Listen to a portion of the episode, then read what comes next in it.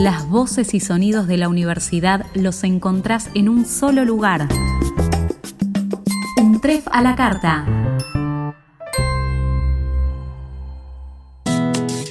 Ideas, conocimientos y personas son los pilares fundamentales de una institución académica. Los invitamos a conocer las pequeñas historias que hacen grande a la universidad. Bienvenidos a Comunidad, la parte del todo.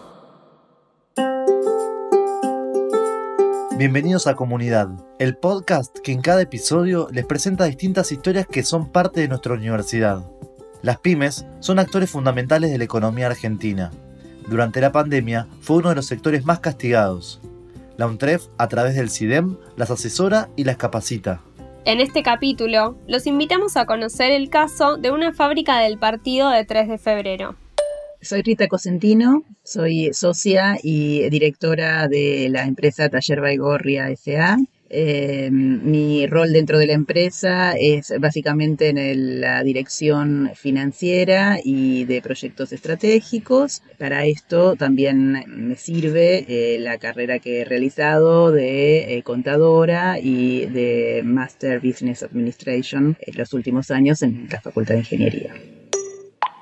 Rita, ¿Nos contás la historia de tu empresa? Taller Baigorria nació en el año 1961, o sea que el año próximo cumplimos 60 años de historia. Está actualmente ubicada en la localidad de Caseros, en el partido de 3 de febrero, eh, y nació como un emprendimiento personal de mi suegro, que era eh, técnico mecánico y le gustaba todo lo relacionado con la mecánica y comenzó entonces en eh, la calle Baigorria de Capital, en el garage de la casa de un amigo, básicamente por su eh, iniciativa y porque eh, a sus 24 años, donde trabajaba en el taller mecánico, le dijeron eh, no, no serví, digamos, para trabajar bajo patrón. Entonces, bueno, fue y comenzó con, esta inquietud. Con el transcurso de los años, digamos, aquellos primeros productos que eran unos conitos, terminaron siendo uno de los eh, artículos que fabricamos, ya que Taller Baigorria se dedica a la fabricación de espárragos, bulones y tuercas para uso automotor, agrícola, eh, industrial y abastece al mercado de reposición automotor. ¿Cómo llegaron a vincularse con la universidad?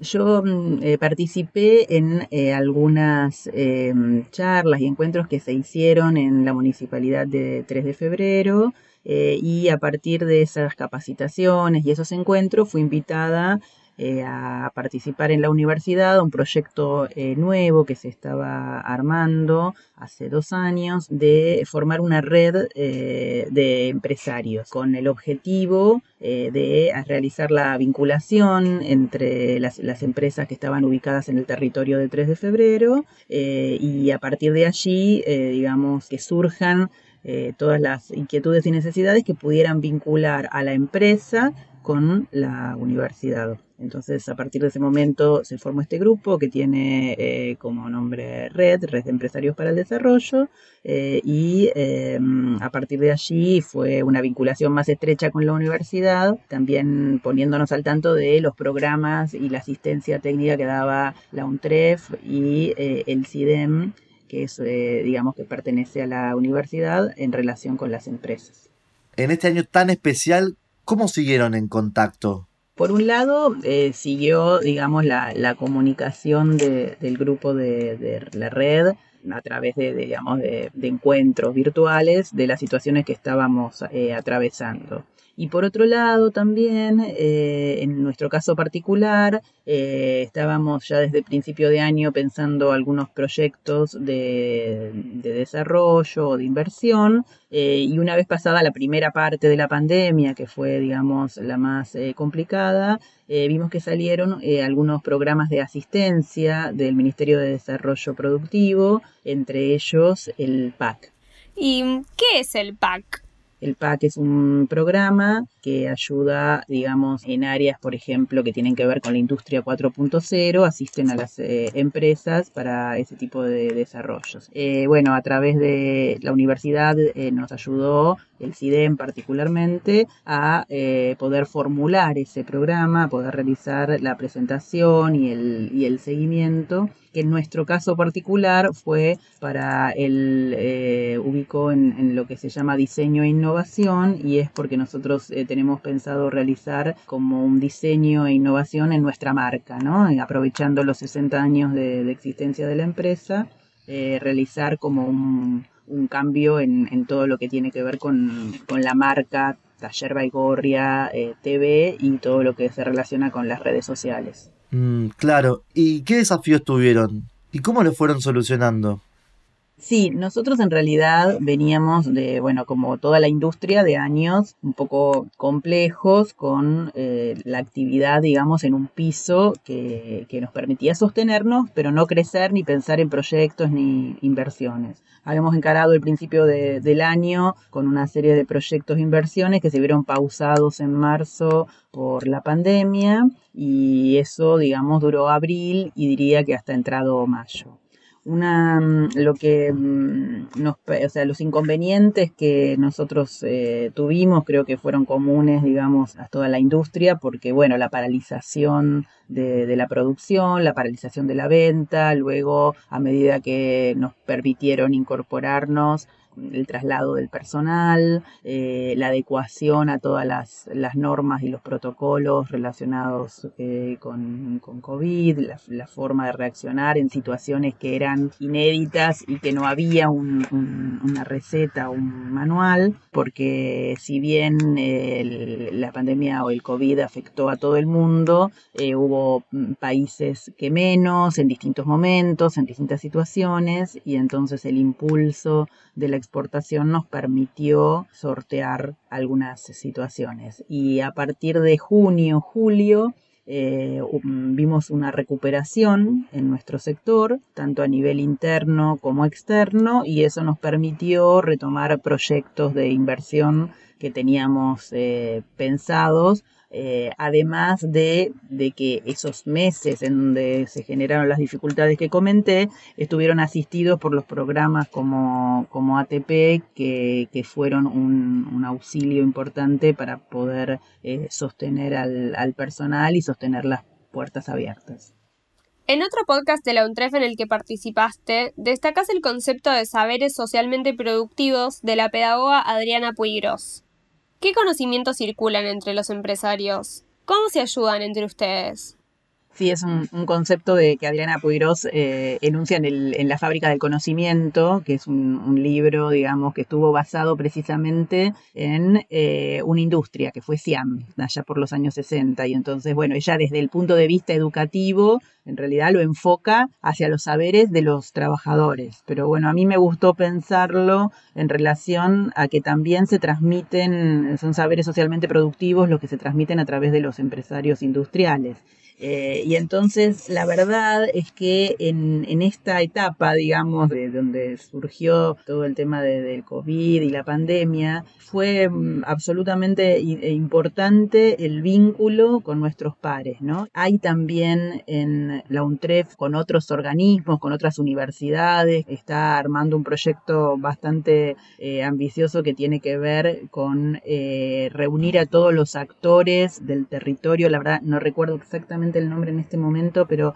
El foro multisectorial. Exactamente, el foro multisectorial para el desarrollo que tiene que ver con reunir a actores, a todos los actores posibles, digamos, del, territorio para pensar una, una, política productiva. Entonces están desde las universidades, las municipalidades de San Martín, 3 de febrero, porque se pensó como algo de la zona también eh, del territorio. Hay eh, empresarios representados por cámaras de 3 de febrero, hay organismos como el INTI, el, mm, el INET, entonces digo, eh, está haciendo un, aprendizaje constante o la participación, ver también a través de estas redes en, la que, en las que participamos o que participo, cómo encuentros de capacitación de, industria 4.0, de tecnología. Estaba, había mucho interés por parte de, los empresarios de participar en estas cosas. Entonces me parece que esa es una manera de transmitir o de, ir de, un aprendizaje que se da a través de, los propios pares, ¿no? Más allá de la educación formal. ¿Y qué aprendieron en Taller Baigorria durante la pandemia? te lo voy a decir en términos literarios porque a mí me gusta escribir, eh, es desnudar lo que podemos y lo, y lo que somos, ¿no? O sea, mostrar realmente hasta dónde dan nuestras, eh, nuestras capacidades. Y te lo pongo en un ejemplo concreto. Nosotros estuvimos trabajando con el 50% de, de, las personas de la empresa y entregando casi lo mismo eh, y cumpliendo, digamos, con, con los pedidos y con las cosas y reemplazando unos a otros o aquel que pensábamos que no podía hacer algo, como no hubo otra, lo hizo. Entonces, eh, me parece que ese es un saber, digamos, que, que, nos deja, lo relaciono bien con la industria y con lo nuestro, ¿no? Que, es un saber que nos deja como exigir ahí, exigirnos un poquito más, porque hay algo más que en, donde podés ir, no te podés quedar cómodo en el lugar que estás. Me parece que ese es, esa es una. Las mujeres dentro de los organismos del Estado, la política y otros ámbitos fueron ganando lugar, sobre todo en los últimos años. ¿Qué sucede con las mujeres dentro de las organizaciones, las empresas, las pymes? ¿Cómo es ser mujer en ese mundo? Especialmente ocupando un cargo de toma de decisiones, como el tuyo. Sí veo que hay algunos cambios, veo que son pocos y lentos, veo que hay, mm, hay más mujeres, eh, sí, participando de todos los sectores, pero eh, en lo que es rol de, dirección y no solo de empresas, sino como decían ustedes, de, organizaciones gremiales, sindicales, eh, son destacadas porque son contadas con los dedos de la mano, ¿no? Cuando derrumben una mujer en el mundo sindical, en el mundo empresarial, es como que es un ícono, y es un ícono porque es casi única. Entonces eso falta muchísimo para que eso cambie. Falta un montonazo porque eh, es muy poco y porque cuando se hacen cosas se declama mucho, pero después cuando hay que poner en paneles, eh, digamos, no, no, no, la presencia de la mujer no, no, no es tan importante. Después, en lo metalúrgico específicamente, por supuesto que es un, un rubro de hombres, aunque la escuela técnica eh, admite mujeres desde su desde su creación y tuvo mujeres desde su creación, lo que pasa es que es difícil por la misma mujer también, ¿no? Por el rol que la misma mujer ocupó eh, durante, durante años. Entonces es algo que, y, y es verdad también que nos cuesta mucho más todo, ¿sí? Nos cuesta más en el mundo metalúrgico que yo te hable eh, de, una resistencia a la tracción, vos sos hombre y te hablo de eso, de, hacer, y, parece que yo no, no, no supiera nada y el otro sí, generalmente te hablan como si no supieras. Bueno, eh, es eh, un esfuerzo grande que hay que hacer, existe esa diferencia, es decir, negarlo, digamos, es eh, imposible. Ahora también es verdad que nosotras mismas tenemos que aceptar incorporarnos, incorporarnos. Nosotros, les cuento, en el directorio de la empresa somos cuatro, somos tres mujeres y un hombre, y socios somos cinco, tres mujeres y dos hombres.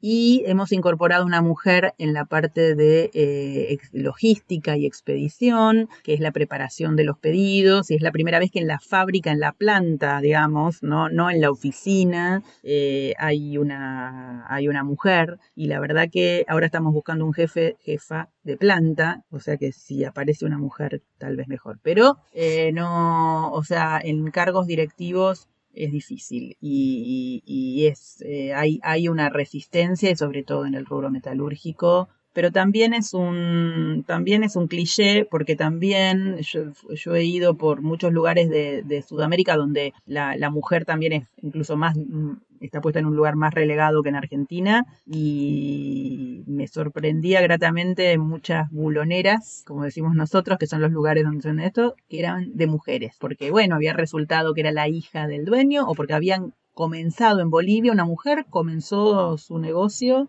porque se le ocurrió y porque le gustaba. Entonces, eh, tiene que ver también con, el paso que nosotras nos, nos hagamos en esto, ¿no?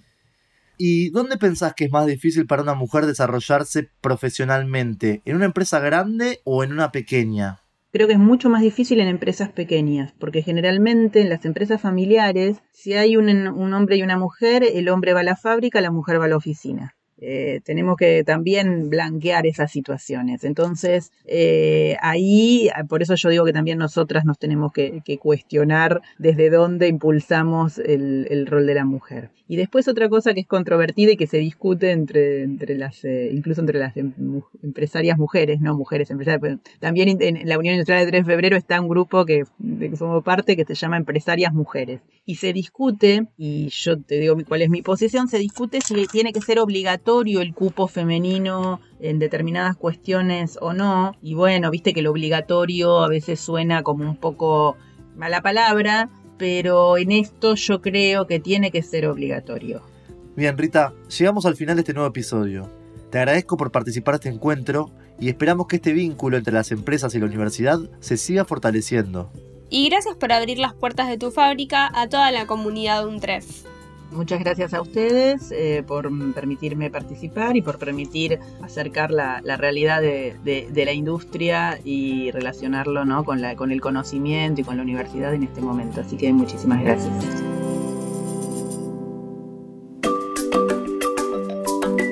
Te invitamos a formar parte de la comunidad que crece todos los días. En los próximos episodios seguí conociendo las voces y testimonios que forman parte de nuestra universidad.